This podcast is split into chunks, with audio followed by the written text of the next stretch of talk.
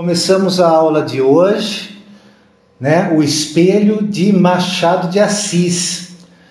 Primeiramente, falemos um pouco de Machado de Assis, né, antes de entrarmos propriamente na obra, né, no conto O Espelho. Machado de Assis é de longe é o grande nome da literatura brasileira, para não dizer da literatura mundial. Machado de Assis não é lido só no Brasil Machado de Assis ele é lido é, no mundo todo, né?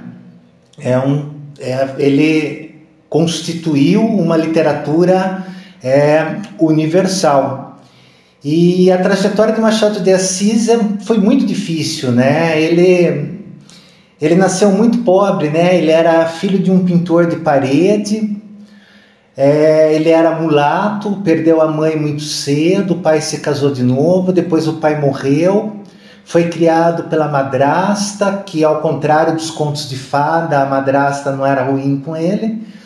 Cresceu no Morro do Livramento, ele era gago, ele era míope, é, era pobre, ou seja, ele era mulato, ele tinha tudo para não dar certo em pleno século XIX, né? Mas deu certo, né? Se tornou o que se tornou, o grande nome da, da literatura brasileira. Ele, a madrasta é, fazia doces e ele ia vender doces na porta da, dos, das escolas, né? Onde estudavam os meninos ricos. E, e ele trocava com os meninos ricos doces por livros. E assim ele ia constituindo a cultura dele. Ele foi alfabetizado pelo padre, né, da paróquia ali nas proximidades do Morro do Livramento, que foi onde é, ele cresceu. E, e, assim se fez é, o grande Machado de Assis. É, esse conto que nós vamos ver hoje, O Espelho, ele faz parte do livro Papéis Avulsos, e é considerado um divisor de águas mesmo da obra do Machado de Assis. Ele começa a obra, né, dele com um tom de romantismo para a partir desse momento assumir mesmo o formato realista, né? Ele é o grande nome do realismo brasileiro, né? Com obras como Memórias Póstumas de Brás Cubas, Dom Casmurro, né? Para dizer aí a, as duas mais conhecidas aí do Machado de Assis. E, essa, e esse conto espelho é muito, é muito interessante, né? É muito interessante e muito filosófico porque ele vai tratar é, de um tema muito complexo, né? Que é a alma humana, né? É, a alma humana é, é alguma coisa que foi refletida em diversos momentos da, seja da filosofia, seja da literatura, né? É, em grego, alma é psique, né? É, temos inclusive na mitologia grega, né, o conto de Eros e Psique, né? Onde a Psique, que significa alma, era uma linda princesa que que vive uma relação amorosa com Eros, que representa o amor, e, e acaba, acaba por pela desconfiança perdendo o amor num recado ali da mitologia dizendo que que a alma e o amor ele, eles precisam para andar juntos né que exista a confiança né. É, psique vem do verbo psiquien né que quer dizer sopro né assoprar e, e, é interessante a gente pensar na Bíblia agora, né? Fazendo um salto, né? Do grego, né? Da mitologia grega para a visão hebraica, né? Para Gênesis da Bíblia, onde é, com um sopro a Deus dá a alma, né? A vida a Adão. Agora não vamos fazer a pergunta em que momento da história, né? A, a, a visão grega é, é, encontrou-se com a visão hebraica, cada um saber responder, né? Talvez eu utilizasse Jung nesse caso, né, para falar de um, de um imaginário coletivo, né, onde na verdade é, pensam-se muitas coisas e coisas semelhantes em muitos lugares ao mesmo tempo, né? Seria uma, uma explicação. A história né, de O Espelho começa com um grupo de amigos de meia idade é, conversando sobre assuntos transcendentais. Vamos ver né, o início desse conto.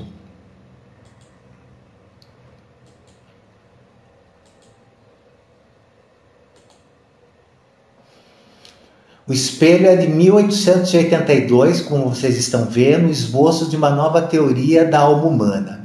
E ele começa: Quatro ou cinco cavalheiros debatiam uma noite várias questões de alta transcendência, sem que a disparidade dos votos trouxesse a menor alteração aos espíritos. A casa ficava no Morro de Santa Teresa, é Rio de Janeiro. A sala era pequena, alumiada a velas, cuja luz fundia-se misteriosamente com o luar que vinha de fora. Veja que ele já vai traçando aí tá um cenário difuso, misterioso, bem típico mesmo para uma discussão filosófica. Entre a cidade com as suas agitações e aventuras e o céu em que as estrelas pestanejavam, através de uma atmosfera límpida e sossegada, estavam os nossos quatro ou cinco investigadores de coisas metafísicas, resolvendo amigavelmente os mais árduos problemas é, do universo. Primeira coisa que eu chamo a atenção de vocês aí nessa passagem é, é esse trecho que ele fala entre a cidade e o céu, né?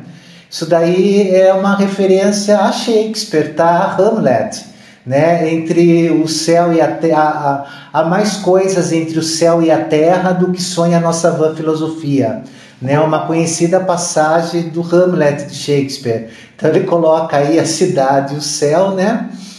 E ele fala quatro ou cinco, porque o quinto é o protagonista da nossa história, que ele se chama Jacobina, e ele nesse momento aí ele fala muito pouco, ele praticamente não fala, ele apenas gesticula, concorda com umas coisas com a cabeça, discorda de outras, né? E, e é ele que vai trazer justamente a discussão é, do que é do que é a, a, alma humana, né? Propriamente dito. E, e aí nós vamos ter é, um desafio, né? Ele vai ser é, desafiado a, a dizer sobre sobre essa difusão da alma humana.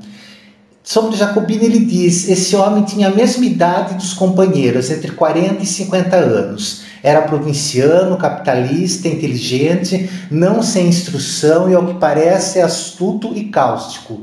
Não discutia nunca, veja que ele não era dado ao debate e defendia-se da abstenção com um paradoxo, dizendo que a discussão é a forma polida do instinto batalhador, que jaz no homem como uma herança bestial. Você veja que, que é tracejado aí é uma característica extremamente autoritária da personagem, né? Se a gente pensar que o debate ele é assim, a base da democracia, né? É através do debate que a democracia se concretiza, porque é, é onde as pessoas vão expor suas ideias e chegar a um consenso, né? Veja que é um homem que, enquanto estiver falando, cala a boca de vocês, né? Então ele era exatamente isto. E aí ele disse, e acrescentava que os serafins e os querubins não controvertiam em nada, e aliás, eram a perfeição espiritual e eterna. Como desse esta mesma, como desse esta mesma resposta naquela noite, contestou-lhe um dos presentes e desafiou a demonstrar o que dizia, se era capaz. Jacobina, assim se chamava ele, refletiu um instante e respondeu: Pensando bem, talvez o senhor tenha razão. Né? E aí é o momento em que ele vai. É ele vai é, começar a sua discussão sobre é, o que é a alma humana, né? É, o Platão ele dizia que a alma ela possui a predisposição inata ao conhecer, né? que não são derivados dos sentidos como nós acreditamos, mas que em contato com a experiência faz o homem tocar na verdade, relembrar e conhecer, né? Então Platão fala de uma única alma, né? Como Sócrates também, ele fala de uma única alma, né? Que o ser é que, que existe um ser material e existe algo imaterial no ser que podemos chamar de ânima, né? Ou de alma. É, aqui Jacobina vai falar de duas almas, né? E vai ser muito interessante essa, como está no título do conto, esta nova teoria da é, é, como está no conto, né? Esta esta nova teoria da, da alma humana. Chegou o Gustavo Milan, eu estava sentindo sua falta, viu, Gustavo? Já ia perguntar de cara, cadê o Gustavo Milan? Assim, que não chega nunca. Aí chegou agora, né? Chegou atrasado para variar, né, Gustavo? Vai ver amanhã, amanhã chega antes da hora para fazer diferente. Assim, e, e vai continuando, né? E e na sequência ele vai dizer que existe uma alma interior e uma alma exterior. Né? Essa é a dualidade da alma que vai defender Jacobina né? na, sua, na sua longa dissertação sobre a dualidade da alma humana. É, vamos ver mais dentro do texto do conto o que ele fala sobre essa dualidade da alma humana. Compartilhando e indo a ele. Ele diz: nem conjectura nem opinião, redarguiu ele. Uma ou outra pode dar lugar a, a, a, a dissentimento. E como sabem, eu não discuto. Né? Ele é autoritário, como eu disse. Mas se querem ouvir-me calados, olha só o tom. Posso contar-lhes um caso de minha vida, em que ressalta a mais clara demonstração acerca da matéria de que se trata. Em primeiro lugar, não há uma só alma, há duas. Aí perguntam para ele: duas? Nada menos de duas almas. Cada criatura humana traz duas almas consigo, uma que olha de dentro para fora outra que olha de fora para dentro. Então, uma alma interior e uma alma exterior. Espantem-se à vontade, podem ficar de boca aberta, dar de ombros, tudo, mas eu não admito réplica. Se me replicarem, acabo o charuto e eu vou dormir. Então veja que o autoritarismo dele vai, vai longe, né?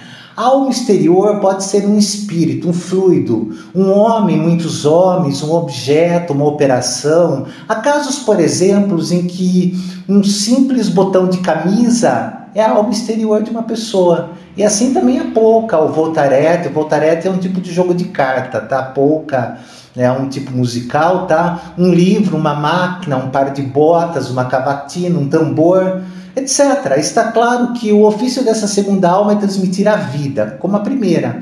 As duas completam o homem, que é, metafisicamente falando, uma laranja. Quem perde uma das metades, perde naturalmente a metade da existência. E casos há, não raros, em que a perda da alma exterior implica a da, a, a da existência inteira. Shylock, por exemplo, a alma exterior né, daquele judeu eram os seus ducados, perdê-los equivalia a morrer. Nunca mais verei o meu ouro, dizia ele a, tua, a Tubal. É um punhal que me enterras no coração. Aqui temos o Machado de Assis das citações, né? Machado de Assis faz muitas digressões, ele também é muito irônico, né? São características machadianas. E essa citação é Shakespeare de novo, é da peça O Mercador de Veneza. Shylock é um judeu, né? Um judeu avarento e que assim é empresta né, uma quantidade de ducados né, a, a, outro personagem. Eu li o Mercador de Veneza há muitos anos, para ser sincero com vocês, mas eu me lembro que ele empresta outro personagem, se não me engano era Antônio, que é, é assim, que queria ajudar um amigo né, a conquistar uma moça. E como ele não tinha o dinheiro ali na hora, ele é, ele tem que empenhar alguma coisa. E aí o Shylock, que tem raiva do Antônio, que é antissemita, que já fez ofensas a judeus, fala que se ele não pagar o que deve, ele vai pagar com é, é uma libra de carne, né? Vai cortar um, um pedaço da carne dele. Então imagina empenhar uma coisa dessa. Ele empenha e aí tem todo um desenvolvimento da história. No final tudo termina bem, né? A, a, a, a outra protagonista da história, né, a filha do Shylock, né, ela ela apresenta uma solução para a história, se não me engano, é ela, dizendo que o acordo que foi feito era que ele tinha que dar o um pedaço de carne, mas no acordo não dizia que tinha que verter sangue. Então, se saísse sangue, Shylock tinha que iria perder assim toda a fortuna que tinha. E aí, no final das contas, o acordo foi desfeito, né? Só para contextualizar vocês, para vocês entenderem as citações aí que Machado de Assis vai fazendo é, ao, longo da, ao longo da obra. Mas ele está dizendo aí sobre a alma humana que para esse judeu avarento o dinheiro era tudo, era a alma exterior dele, né? Assim, e essa alma exterior é, implica a existência inteira, ou seja, ele era unicamente dinheiro. Se ele perdesse o dinheiro, ele perderia não só a alma exterior, como ele perderia a alma interior também, né? Assim, ele está colocando é, dessa maneira. É, e ele dá outros exemplos nesse sentido, né? Ele vai dizer, por exemplo, é, vai haver um, um, questionamento aí dos amigos que estão com ele e ele continua dizendo, né? É, não, senhor, muda de natureza e muda de estado a respeito da alma, da alma exterior e interior. Eu não aludo a certas almas absorventes como a pátria com a qual disse Camões que morria e o poder que foi a alma exterior de César e de Cromwell. Esses também, né, são personagens Camões, né, ele está fazendo uma referência aos Lusíadas aí no caso, né, de Camões, em que Camões é, é, não morreria pela pátria, ele morria com a pátria, né? Assim, é, em alusão aos Lusíadas. E César, que foi Júlio César né, de Roma, e Cromwell, né, que foi é, da Revolução Civil Inglesa, né, ambos extremamente despóticos, mas que também se recusaram a ser coroados, né? Ele faz referência ao exterior desses personagens como é, extremamente prevalecedoras em relação à alma interior. Ele diz que são almas enérgicas exclusivas, mas há outras, embora enérgicas, de natureza mudável. Aí ele vai dizer que tem pessoas que ficam mudando de alma o tempo todo. Há cavaleiros, por exemplo, cuja alma exterior nos primeiros anos foi um chocalho, um cavalinho de pau, e mais tarde uma provedoria de irmandade. Suponhamos, suponhamos. Pela minha parte, eu conheço uma senhora, na verdade, gentilíssima, que muda de alma exterior cinco, seis vezes por ano. Durante a estação lírica é a ópera. Cessando a estação, a alma exterior substitui-se por outra. Um concerto, um baile do cassino, a rua do ouvidor, Petrópolis. Então vocês estão entendendo o que, que é a alma exterior. A alma exterior é a vida social, ok? É isso que deve se entender por alma exterior aqui no caso. É como a pessoa se apresenta diante da sociedade. Se eu for usar um termo freudiano aqui, eu vou dizer que é o superego da pessoa. É claro que Machado de Assis não leu Freud, né?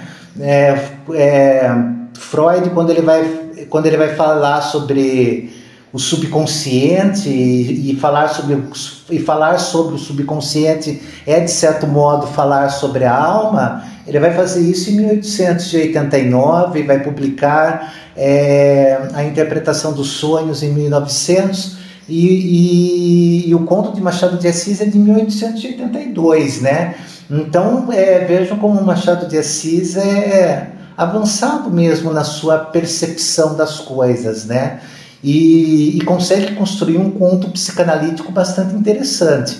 Então veja aí que essa mulher, essa senhora, ela muda de alma exterior, ou seja, várias vezes por ano ou seja, ela muda de contexto social várias vezes por ano. E os companheiros perguntam a ele: é, e quem é essa senhora? E aí ele diz: essa senhora é parenta do diabo e tem o mesmo nome, chama-se Legião. Isso aqui é uma passagem da Bíblia, pessoal. Isso aqui está nos Evangelhos. É um momento em que Jesus chega com seus discípulos em um cemitério e tem um endemoniado lá e, e Jesus ele ele é, exorcizava, né? Ele tirava o demônio das pessoas. E, e quando ele pergunta para o endemoniado quem é que está aí, o endemoniado diz: Legião é o meu nome. Ou seja, não tinha um demônio dentro do cara, tinha uma legião de demônios dentro dele. E aí Jesus retira esses demônios de dentro do, do, desse homem, esses demônios encarnam todos em, em, porcos que tinham ali perto, e os porcos se desesperam todos e, e acabam se jogando num precipício, é algo assim, tá? É, e é isso que ele fala, essa senhora é parenta do diabo e tem o mesmo nome, ela chama-se Legião, né? Mas ela pode se chamar também sociedade, tá? É assim, vamos colocar dessa maneira. E aí ele fala, e assim outros mais casos. Eu mesmo tenho experimentado dessas trocas. Não as relato porque iria longe, restringo meu episódio que lhes falei, um episódio dos meus 25 anos. Ele vai começar a contar a história. Os quatro companheiros, ansiosos de ouvir o caso prometido, esqueceram a controvérsia. Santa curiosidade Tu és só a alma da civilização, és também o pomo da concórdia, fruta divina, de outro sabor que não aquele pomo da mitologia. Aí houve um trocadilho, tá? Na verdade, é, primeiro que pomo né, é, significa fruta. Normalmente um pomo designa, é, designa a fruta maçã. Tá? Um pomo é uma maçã. E não é o pomo da concórdia, na mitologia é o pomo da discórdia. É o episódio em que Eris, né, que é a deusa da discórdia, que ela vai no jantar dos deuses e lança um, um pomo de ouro né, sobre a mesa escrito para a mais bela. E, e aí a, a Afrodite pega a maçã na hora para ela, né, ela era a deusa do amor, e fala: Bom, se é para mais bela, então é para mim, né? Porque eu sou a deusa do amor. Então, que o que é mais bonito com amor? E aí a Hera, esposa de Zeus, já, já fala no outro canto, não senhora. Eu sou a esposa de Zeus, que é o deus mais importante aqui. Zeus se casaria com aquela que não fosse a mais bela de todas? A maçã é minha. E nisso Atena já se mete na confusão e já fala de jeito nenhum. Eu sou a deusa da sabedoria e o que é mais belo que o conhecimento? A fruta é minha. E aí dá uma confusão danada, né? Assim, termina, ou seja, depois dessa baixaria toda, isso termina na guerra de Troia, né? Para simplificar as coisas.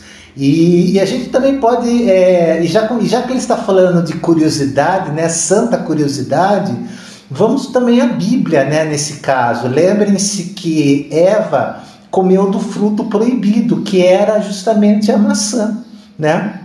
O demônio atentou, ela ficou curiosíssima e comeu a maçã.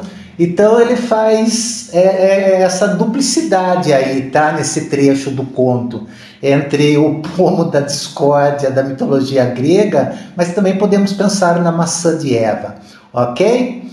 É, é, voltando aí, né? É, para vocês um pouco mais. Deixa eu ver se, porque eu vi barulho, deixa eu ver se tem mais gente tentando entrar e não está conseguindo. É, vamos lá. Sendo aqui. Tá todo mundo aqui. Tá dando para todo mundo ouvir? Tá todo mundo tá tudo tranquilo? Estão acompanhando a explicação? Tá ok? Beleza. Veja que o conto é todo cheio de significado, né? Ele é, ele é todo cheio de referências mitológicas e a gente tem que entender essas referências se a gente quiser entender esse conto a fundo e ver, né, o que o que o que Machado de Assis é, ele está falando aí. Bom, chegou a hora da gente entender a explicação né, de Jacobina sobre a sua alma exterior. O dia que ele descobriu a alma exterior dele, né? Como ele faz essa descoberta aos 25 anos de idade. Então vamos voltar ao conto. Compartilhando, compartilhando, compartilhando e estamos nós no conto de novo. Tinha 25 anos, eu era pobre e acabava de ser nomeado alferes da Guarda Nacional. Alferes é um termo que não se usa mais, tá? É, alferes hoje é tenente, tá? É, hoje em dia, o, por alferes costuma-se usar o, a designação segundo tenente. O alferes vinha abaixo do tenente. Então hoje não se fala mais alferes, se fala segundo tenente, para vocês entenderem. E ele se tornou alferes da Guarda Nacional. Não imagino um acontecimento que isso foi em nossa casa. Minha mãe ficou tão orgulhosa, tão contente, chamava-me o seu alferes. Primos e tios foi tudo uma alegria sincera e pura. Na vila, note-se bem, houve alguns despeitados, choro e ranger de dentes, como na escritura. E aí ele está falando da galera invejosa, né? Ou seja, vaga foi, é, é, é, era um concurso público, né? né? Muito disputado, pouquíssimas vagas, ele conseguiu uma das vagas e aí os invejosos choraram e rangeram os dentes, né? E o motivo não foi outro, senão que o posto tinha muitos candidatos e que esses perderam, como acabei de dizer. Suponho também que uma parte do desgosto foi inteiramente gratuita. Nasceu da simples distinção. Lembra-me de alguns rapazes que se davam comigo e passaram a olhar-me de revés durante algum tempo. É a hora que as verdadeiras, as verdadeiras amizades se revelam, né, garotada? A gente sempre vai conhecer os verdadeiros amigos em certos momentos, e não é nos momentos de alegria, né? Vai ser nos momentos de tristeza, geralmente. É aí que aparecem os verdadeiros amigos. É fácil ser amigo no dia do churrasco, né? Difícil é ser amigo no dia que as coisas estão dando errado. Mas isso é só um, Machadianamente eu fiz uma digressão, né? Pedi licença, peço licença para isso. E continuando no texto, em compensação, tive muitas pessoas que ficaram satisfeitas com a nomeação. E a prova é que todo o fardamento me foi dado por amigos. Vai então uma das minhas tias, Dona Marcolina, viúva do capitão Peçanha, que morava muitas léguas da vila num sítio escuso e solitário, desejou ver-me e pediu que fosse ter com ela e levasse a farda. Bom, ele foi visitar né, Flávia Jardim chegando. Seja bem-vinda, Flávia Jardim, a nossa aula. E veja que eu não xinguei a Flávia igual eu xinguei você, Gustavo. É que você eu xingo, gosto mais de xingar a Flávia. Eu já, eu já peguei bom dia, Flávia. Adorei sua voz, sua voz é muito bonita. Parabéns. Muito obrigada. Assim, e vamos continuando então. É, ah, eu também tenho um carinho especial por você, Gustavo. Tem que fazer o tal do dueto que você tanto fala. Né? Ainda estamos devendo isso um ao outro. Mas continuando né, na, nossa, na nossa história, né? O... ele foi para casa da tia Marculina e levou a farda de alferes, né? Porque a tia Marcolina queria vê-lo vestido de alferes, né? Acima de tudo. E foi uma festa, né? Ela nem chamava, o nome dele é João, né? Assim, é, ele era conhecido por Joãozinho, na verdade. Né? Jacobina aí é, é, seria o sobrenome dele, né? Mas ele era conhecido por, por Joãozinho. E ele queria ter se chamado de Joãozinho, mas a tia não, a tia chamava ele é, de alferes, né? Era alferes daqui, alferes de lá, né? Havia o cunhado, né? O cunhado dela, né? O, o irmão do tio Peçanha e também senhor alferes e, os escravos em um alferes e, ou seja, vocês já começaram a perceber que começou a se formar a alma exterior dele, né? Que é a designação social que ele começa a receber que é a designação de alferes. Ele não era mais o Joãozinho, né? Ele era agora o alferes, né? Ele não era mais o Jacobina, né? Ele era o alferes acima de tudo. E assim ia, né? Vamos voltar aqui ao texto, né? Para ver como isso se dava na casa da tia Marcolina.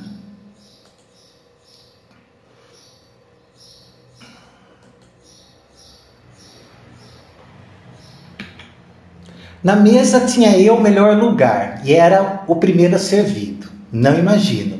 Se lhes disser que o entusiasmo da tia Marcolina chegou ao ponto de mandar pôr no meu quarto, olha agora, começou, um grande espelho, obra rica e magnífica, que destoava do resto da casa, cuja mobília era modesta e simples. Era um espelho que lhe dera a madrinha e que esta herdara da mãe, que o comprara uma das fidalgas vindas em 1808 com a corte de Dom João VI. Não sei o que havia nisso de verdade, era tradição. O espelho estava naturalmente muito velho, mas via-se-lhe ainda o ouro, comido em parte pelo tempo, uns delfins esculpidos nos ângulos superiores da moldura, uns enfeites de madrepérola e outros caprichos do artista, tudo velho mais bom. Esse mais bom aí é uma ironia do Machado de Assis. Vamos entender um pouquinho esse trecho. Primeiro que o espelho ele vai ser significativo na nossa história, tanto que o, o conto se chama O Espelho, né? É ele o revelador da alma, né? Propriamente dito. Vai ser o revelador das, dessa alma difusa, né? Mas veja o interessante dessa, desse trecho que, ah, tirando o fato da tia, né, pegar o, o, que tinha de melhor na, de mobília na casa e mandar colocar no quarto dele, né, a deferência a ele enquanto alferes, mas o, o espelho tinha chegado no Brasil em 1808, vindo com a corte de Dom João VI, ele era de ouro, tinha enfeites de madrepérola, então vocês estão vendo aí uma metáfora é, referente à monarquia no Brasil, né, acima de qualquer coisa. E ele, ao, ao terminar de falar metaforicamente dessa monarquia, ele fala tudo velho, mas bom. né? Então, você vê a, a, a ironia dele colocada é, na crítica social indireta e irônica que ele faz nesse, nesse momento, né? É, no que era esse espelho vindo da corte de Dom João VI, né? né? Uma metáfora aí da, da monarquia que reinava no Brasil naquele momento, né? E da visão da visão monar, da, da visão monárquica, né? Da coisa. É, depois é, é em seguida, voltar aqui a, aparecer para vocês. Pronto, estou de volta. É, depois de tantos rapapés, né, de tantas, de tantas, é, tantos tratos, né, elogios, né, a tia Marculina, é, ela recebe a notícia de que uma das filhas, casada com um lavrador, estava muito doente. E, claro, como mãe, ela arrumou a mala e foi para lá. E, e, e, o tio dele foi junto.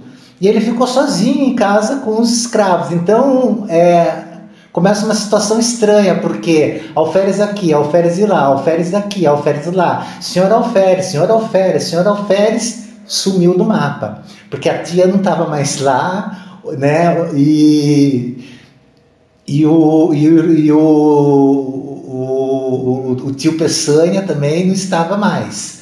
Né? Então, é, ele ficou só com os escravos em casa. E os escravos continuaram com o Alferes e tratando ele bem como o Alferes, mas ele começa a sentir uma solidão muito grande. A alma exterior começa a sofrer um baque. É o que vocês têm que entender nesse momento. Né? Ou seja, a representação social do alferes começa a ser baqueada nesse momento. Então, voltamos ao texto para vermos como isso acontece.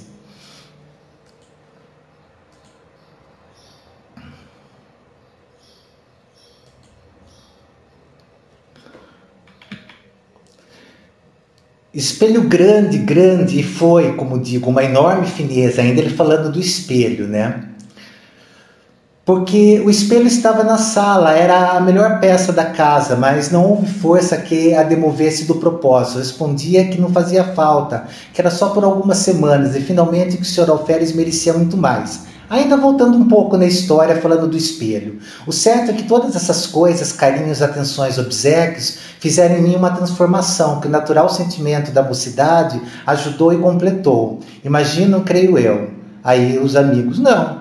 Aí ele fala: o Alferes eliminou o homem. Durante alguns dias, as duas naturezas equilibraram-se, mas não tardou que a primitiva cedesse à outra. Ficou-me uma parte mínima de humanidade. Aconteceu então que a alma exterior, que era dantes o sol, o ar, o campo, os olhos das moças, mudou de natureza e passou a ser a cortesia e os capapés da casa tudo que me falava do posto, nada do que me falava do homem. A única parte do cidadão que ficou comigo foi aquela que entendia como exercício da patente, a outra dispersou-se no ar e no passado. Custa-lhes acreditar? Não?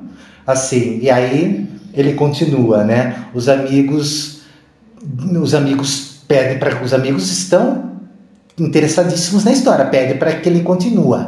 E aí ele diz: Confesso-lhes que desde logo senti uma grande opressão. Agora ele está falando da partida da tia, né? E, e, aí ele fala alguma coisa semelhante ao efeito de quatro paredes de um cárcere, subitamente levantadas em torno de mim. Era a alma exterior que se reduzia. Estava agora limitada a alguns espíritos boçais, falando dos escravos, o alferes continuava a dominar em mim, embora a vida fosse menos intensa e a consciência mais débil. Os escravos punham uma nota de humildade nas suas cortesias, que de certa maneira compensava a afeição dos parentes e a intimidade é, doméstica interrompida. Notei mesmo naquela noite que eles redobravam de respeito, de alegria e de protesto. Nhoferes de minuto a minuto. Nhoferes é muito bonito. Nhoferes há de ser coronel. Nhoferes há de casar com moça bonita, filha de general. Um concerto de louvores e profecias que me deixou estático. Ah, pérfidos! Mal podia eu suspeitar a intenção secreta dos malvados. Bom, qual era a intenção? Por que, que os escravos estavam todos assim, elogiando ele naquela noite? Para deixar ele inebriado, se sentindo o máximo, porque todo mundo deu no pé no dia seguinte. Os escravos fugiram todos e levaram um monte de coisa junto com eles. Ele ficou desesperado na hora que viu o que, que aconteceu. E agora sim a solidão vai ser completa, porque não vai ter união alferes, né, dos escravos. E aí ele não sabia exatamente o que fazer nesse momento, né? Se ele pegava o cavalo, partia, ia avisar a tia Marcolina, né, do ocorrido, né? Ou se ele, ou se ele ficava tomando conta da casa, optou por ficar tomando conta da casa e esperou também, né? O, o irmão do tio Peçanha voltar, né? E disse que voltava, tinha saído já há 36 horas, ele esperou de manhã, não veio, à tarde não veio, no fim não veio nunca, né? E ele acabou ficando completamente sozinho. Houve né, nesse momento a solidão. E aí a gente volta ao texto e vê o desenvolvimento eh, dessa solidão, né, que acontece ao, ao União Alferes.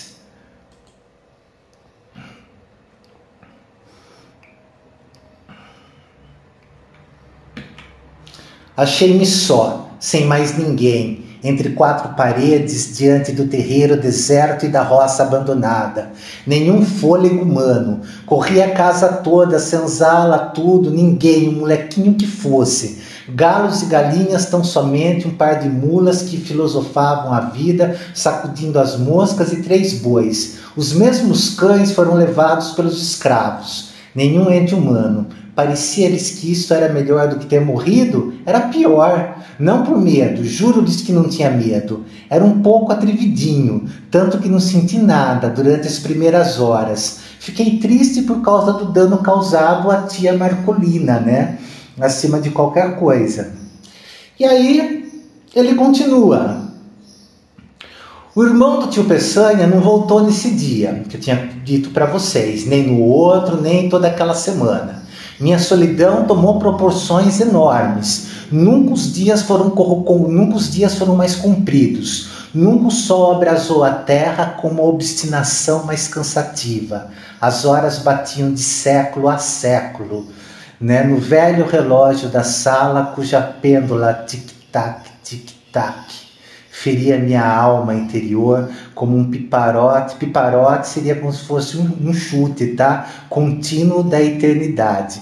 Então esse tic-tac, tic-tac, tic-tac, tic-tac, tic-tac infinito do relógio era de enervá-lo, né? Quando, é, quando, muitos anos depois, li uma poesia americana, creio que de Longfellow, Longfellow ele foi um poeta estadunidense, né, que viajou muito pela Europa, lá aprendeu sobre o romantismo, um poeta bem prestigiado nos Estados Unidos. É, e topei esse famoso estribilho, never, forever, forever, never. Nunca para sempre, para sempre nunca. É, Confesso-lhes que tive um calafrio.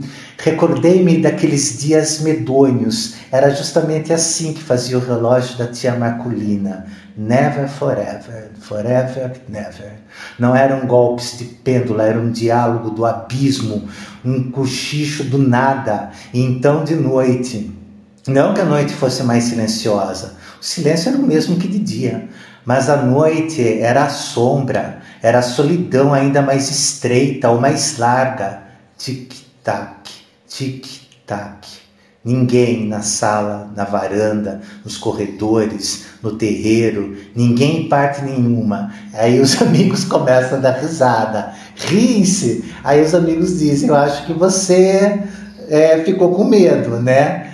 E aí ele diz: ele diz: Ó, fora bom que eu pudesse ter medo, assim eu viveria. Mas o característico daquela situação é que eu nem sequer podia ter medo, isto é, o medo vulgarmente entendido. Eu tinha uma sensação inexplicável. Eu era, eu era como um, um defunto andando, um sonâmbulo, um boneco mecânico dormindo. Eu, eu era outra coisa. Então veja que ele começa a se despir até mesmo começa uma descaracterização humana né, nesse momento.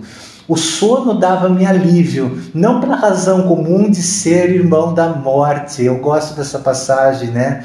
Que quando dormimos nós morremos, né? Por algumas horas, né? O sono é irmão da morte, né?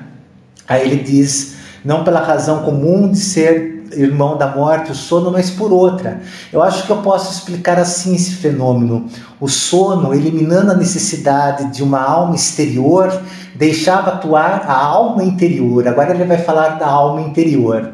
Nos sonhos, fardava-me orgulhosamente no meio da família e dos amigos que me elogiavam o garbo, que me chamavam alferes. Vinha um amigo de nossa casa e prometia-me o posto de tenente, outro de capitão, major, e tudo isso fazia-me viver. Mas quando eu acordava, dia claro, esvaía-se com o sono a consciência do meu ser novo e único, porque a alma interior perdia a ação exclusiva e eu ficava dependente da outra que teimava em não ir embora, né? Em não tornar.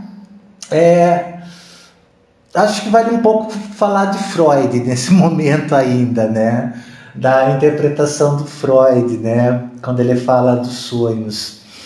É, o Freud ele ele diz que o sonho na verdade ele ele é o, ele é o superego, né? Que se manifesta né, numa fusão é, numa fusão com o id, né, o superego é exatamente aquilo que você aprende com a cultura, aprende com a educação, aprende com a sociedade, né? Ele se funde ali com o id. O id são os desejos humanos é, mais primitivos que existe, tá? E para, para, para nessa fusão ele produzir um ego, né, que forma um subconsciente que vai se manifestar durante o sonho. Que no caso aí da personagem, né, do Jacobina, né, era ele se ver como o alferes, né, em todo mundo elogiando ele como alferes. Então veja que, que no início do conto ele diz que algumas pessoas elas são praticamente a alma exterior, né? Ele citou a, ele citou a senhora que tem muitas almas exteriores e que o nome dela é Legião.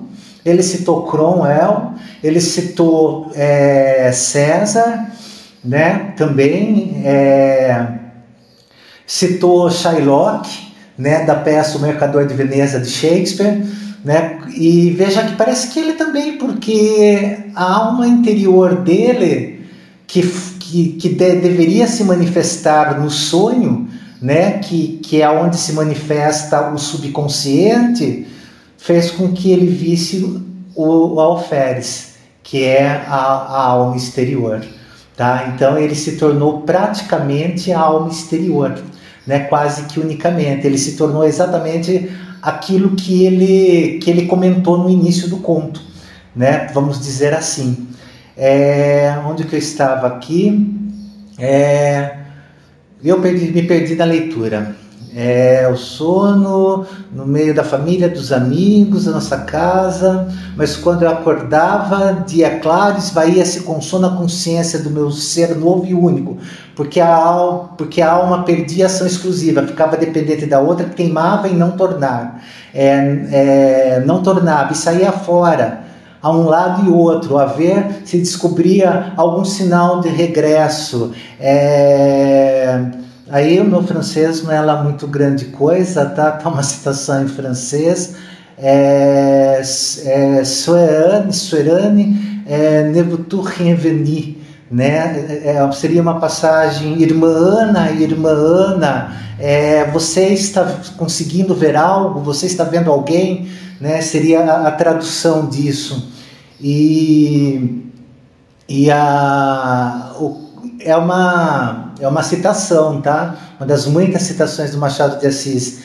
É, ele está citando é, a lenda do Barba Azul, é, dos contos de fada. E que o Barba Azul, na verdade, ele era um conde muito rico e muito feio, né, com uma enorme barba azul, e decide, com muitos casamentos, viúvo muitas vezes, né? Incontáveis, né? Uma incontável, incontáveis vezes viúvo, sem grandes explicações, e decide se casar com uma jovem bonita, né? A caçula de uma família e se casa com ela, diz que vai viajar e que tudo no castelo pertence a ela e deixa todas as chaves com ela, disponha de tudo menos daquela porta. Naquele quarto você está proibida de entrar. E viaja, e ela, curiosa, vai ver o que tem lá dentro. Abre a porta, quando ela abre, ela fica horrorizada, né? Porque tem muito sangue pelo chão e todas as ex-esposas estão ali mortas, penduradas. E aí, no susto, ela deixa a chave cair no chão e a chave fica manchada de sangue. E, e aí ela não tem como omitir dele que ela entrou, ou seja, ela vai ser a próxima esposa, né, que vai ser pendurada ali. Daí ela ele volta de viagem, pede as chaves, ela né, diz que guardou aquela chave, ocultou muito bem porque ali ela não podia entrar.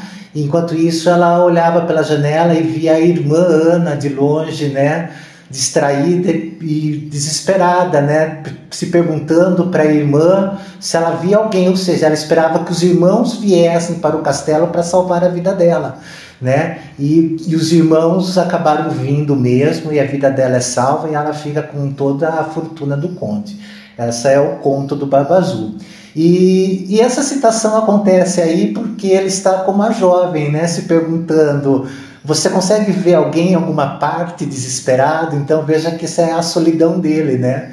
Assim, é uma representação da solidão dele. Em alguma parte há alguém para vir aqui e me chamar de alferes e fazer valer a minha alma exterior, né, acima de qualquer coisa. Então é essa que é a citação, tá? E aí depois vem nada, não havia não tinha coisa nenhuma. É tal qual como na lenda francesa que eu acabei de narrar para vocês. Nada mais do que a poeira da estrada e o capinzal dos morros. Voltava para casa nervoso, desesperado, estirava-me no canapé da sala e repare o constante barulho do relógio. Tic-tac, tic-tac né? É de ficar nervoso. Levantava-me, passeava, tamborilava nos vidros da janela, assoviava.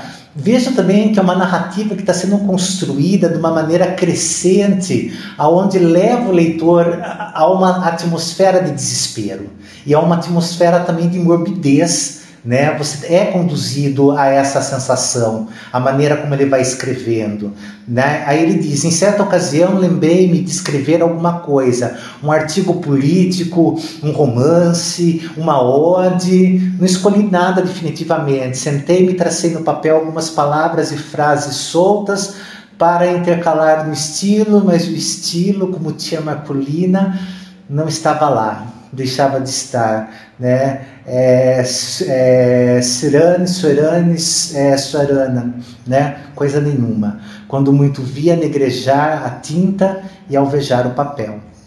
Né? Então veja o desespero dele, a solidão completa em que ele estava colocado. É... Depois disso, né? Deixa eu aparecer de novo para vocês. Pronto, estou aqui. Todo mundo me vendo? Tá certinho? Opa, peraí, tem, um comentário do Carruagens de Fogo. Professor, eu já apresentei sobre um trabalho sobre psicanálise, sonhos na minha antiga escola, mas esse trabalho só dá tempo de falar da parte científica e não histórica. Durou umas quatro aulas e foram por duas semanas e foram por duas semanas numa mesma sexta-feira. Legal, é, Luca, bacana, né? É, apresentar um trabalho sobre Freud é uma coisa muito bacana. Poder ler, poder ter tido a oportunidade de ler a psicanálise freudiana é interessante. E é muito interessante ler também Ana Freud, tá? que, que vai na mesma linha freudiana e ela aprofunda ainda mais a, a linha de Freud. E foi numa aula de português. Ah, parabéns ao professor ou professora de português que você teve. Fantástico né? Magnífico. Achei que tinha sido numa aula de sociologia ou numa aula de, de filosofia. É... Bom, é, o personagem aqui, protagonista, ele está mergulhado numa solidão profunda. E é inevitável agora que o espelho entre na história. É inevitável que ele queira olhar para o espelho ou tenha coragem de olhar para o espelho. Será que ele tem coragem de olhar para o espelho? Olhar para o espelho é uma coisa é, muito complexa, né? É, o que é um, o que é um, o que é um espelho, na verdade, né? É, é exatamente ele vai mostrar exatamente o nosso próprio reflexo. Tem muita gente que tem medo do espelho, né? Muitos escritores da literatura escreveram trabalhos né, em que criaram verdadeiros jogos de espelho em seus personagens, né? Acho que o que me salta à mente agora nesse momento é uma peça de teatro chamada O Balcão de Jean Genet, né? Que tem uma história de vida muito maluca, né? E a peça O Balcão, o balcão na verdade é um prostíbulo, né? E, e os frequentadores do balcão eles vão lá para um jogo de espelhos, né? Eles vão se espelhar em figuras da alta sociedade francesa. Então, tem um que vai lá para ser o bispo. E aí ele se veste de bispo e a prostituta deve tratá-lo o tempo todo como bispo. Outro vai para ser o espelho do general e a prostituta deverá tratá-lo como general, né? É, e, assim, e, assim vai sendo construído o jogo de espelho para chegar num ponto que ocorre uma revolução que o bombeiro, um, um bombeiro é o líder da revolução, a, uma das prostitutas chamada Chantal vai ser o símbolo da revolução, ela vai ser colocada nua no estandarte como, como um símbolo da revolução, símbolo de, um, de uma França nua, exposta a olho nu, né, a, a República Francesa ali no caso. E, e, e esses, person esses grandes personagens, né, que era o, o bispo, o general, né, e, é, eles vão ser, o juiz também, ele foi espelhado, eles vão ser todos mortos. E, e aí dizer que eles foram mortos é o mesmo que dizer que a revolução foi, saiu vitoriosa.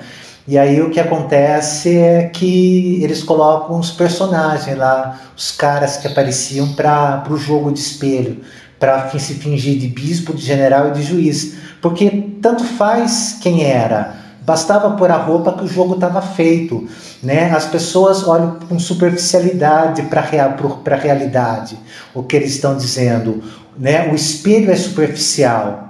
O que, o que as pessoas vão ver é um reflexo, e as pessoas tendem a acreditar no reflexo. Então, tem uma parte que o bispo fala: Olha, eles estão beijando o meu anel como se eu fosse o bispo de verdade. Isso é magnífico, né? Ou seja, colocou a roupa, o jogo estava feito, tá? Então, é, o espelho ele pode ser uma representação não de uma alma interior mas ele, pode, mas ele é muito mais a representação da alma exterior, né? Daí vem ideias de narcisismo, né? Onde você olha para o espelho e, sem considerar a beleza interior, valoriza-se apenas a beleza exterior, aquela que a sociedade valoriza, né? Aquela que a sociedade coloca como a única que conta, a única que é extremamente importante, tá?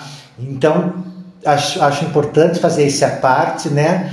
E agora sim, depois de, de, de, de, com licença vocês, fazer a minha digressão, é, retornar à história. É, vamos voltar à apresentação.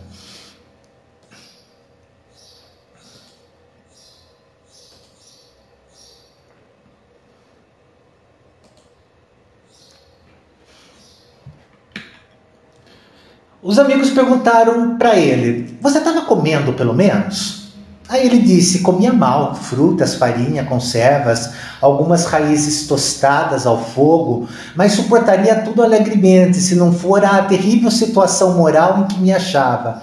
Recitava versos, discursos, trechos latinos, liras de Gonzaga, oitavas de Camões, décimas, uma, uma antologia em 30 volumes às vezes fazia ginástica, outra dava beliscões nas pernas, mas o efeito era só uma sensação física de dor ou de cansaço, e mais nada. Tudo silêncio, silêncio vasto, enorme, infinito, apenas sublinhado pelo eterno tic-tac da pêndula.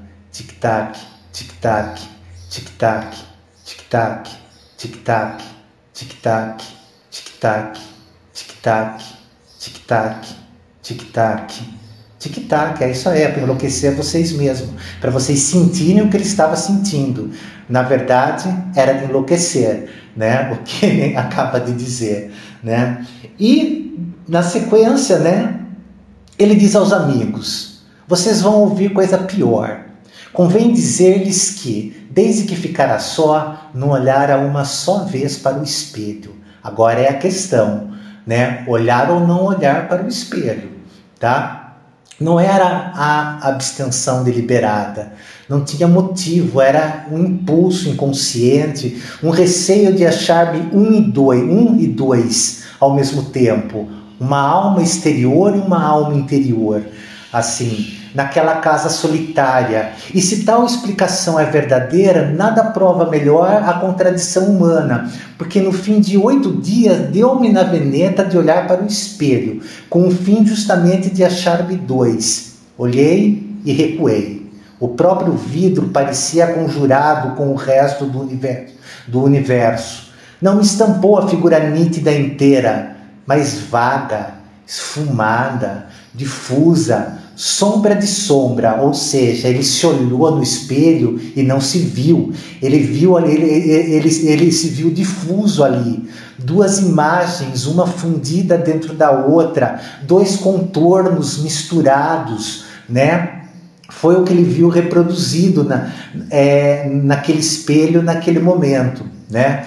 É, isso, aí ele diz: a realidade das leis físicas não permite negar que o espelho reproduziu-me textualmente com os mesmos contornos e feições. Assim devia ter sido, mas tal não foi a minha sensação. Então eu tive medo. Atribuí o fenômeno à excitação nervosa em que eu andava. Receei ficar mais tempo e enlouquecer. Vou-me embora, disse comigo, e levantei o braço com um gesto de mau humor e ao mesmo tempo de decisão, olhando para o vidro. O gesto lá estava, mas disperso, esgaçado, mutilado. Entrei a vestir-me, murmurando comigo, tossindo, tossindo um sem tosse, sacudindo a roupa com estrépito, afligindo-me a frio com os botões para dizer alguma coisa. De quando em quando olhava furtivamente para o espelho. A imagem era a mesma difusão de linhas, a mesma decomposição de contornos. Continuei a vestir-me, subitamente por uma inspiração inexplicável, por um impulso sem cálculo, lembrou-me. Se forem capazes de adivinhar qual foi a minha ideia, os amigos, obviamente, conta, conta, vai, qual foi a sua ideia? E aí ele conta qual foi a grande ideia. Estava a olhar para o vidro com uma persistência de desesperado, contemplando as próprias feições derramadas inacabadas, uma nuvem de linhas soltas, informes, quando tive o pensamento: não, não são capazes de adivinhar. Aí os amigos, mas diga, diga. Veja que ele prendeu a atenção da plateia, né? Tava todo mundo muito curioso, né? Espero que vocês estejam também. Lembrou-me de vestir a farda, lembrou-me vestir, lembrou-me vestir a farda de alferes. Vestia, aprontei-me de, aprontei de todo. E como estava de frente do espelho, levantei os olhos e não lhes digo nada. O vidro reproduziu então a figura integral. Ele não viu mais a imagem difundida, a fusão de contornos, nenhuma linha de menos, nenhum contorno diverso. Era eu mesmo, o alferes que achava, enfim, a alma exterior, essa alma ausente com a dona do sítio, dispersa e fugida com os escravos, ei-la recolhida no espelho. Imaginai um homem que, pouco a pouco, emerge de um letargo, abre os olhos sem ver, depois começa a ver, distingue as pessoas dos objetos, mas não conhece individualmente uns e nem outros. Enfim, sabe que esse é fulano, sabe que aquele é cicrano. Aqui está uma cadeira, ali um sofá. Agora ele começa a reconhecer as coisas, porque ele recupera sua alma exterior. Tudo volta ao que era antes do sono. Assim foi comigo. Olhava para o espelho, ia de um lado para o outro, recuava, gesticulava, sorria e o vidro exprimia tudo. Não era mais um autômato, era, era um ente animado. Daí em diante eu fui outro. Cada dia, a uma certa hora, vestia-me de alferes e sentava-me diante do espelho, lendo e olhando, meditando. No fim de duas, três horas, despia-me outra vez. Com esse regime, pude atravessar mais seis dias de solidão sem o sentir. Quando os outros voltaram a si, o narrador tinha descido as escadas. Fim. Né? Então vejam que é muito sofisticado o conto do Machado de Assis. Né? É... E vou aparecer de novo aí para vocês. É extremamente filosófico na sua essência e que fala de duas almas difusas, uma exterior, uma interior. Uma exterior que é dado pela sociedade, uma interior que é dado pelo subconsciente. Vamos colocar assim.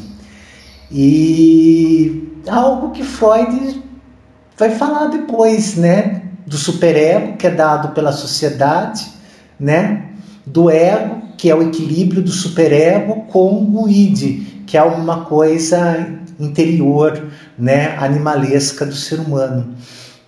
É, e Machado de Assis desenvolve isso em seu é, magnífico conto. Espero que vocês tenham compreendido bem a história, tenham compreendido bem a análise, a nuance da história, a sofisticação desse conto. E é isso aí, pessoal. Fomos para o nosso segundo dia de preparação para a prova de literatura da Unicamp. Espero que vocês tenham aproveitado bastante essa análise feita do conto é, O Espelho de Machado de Assis.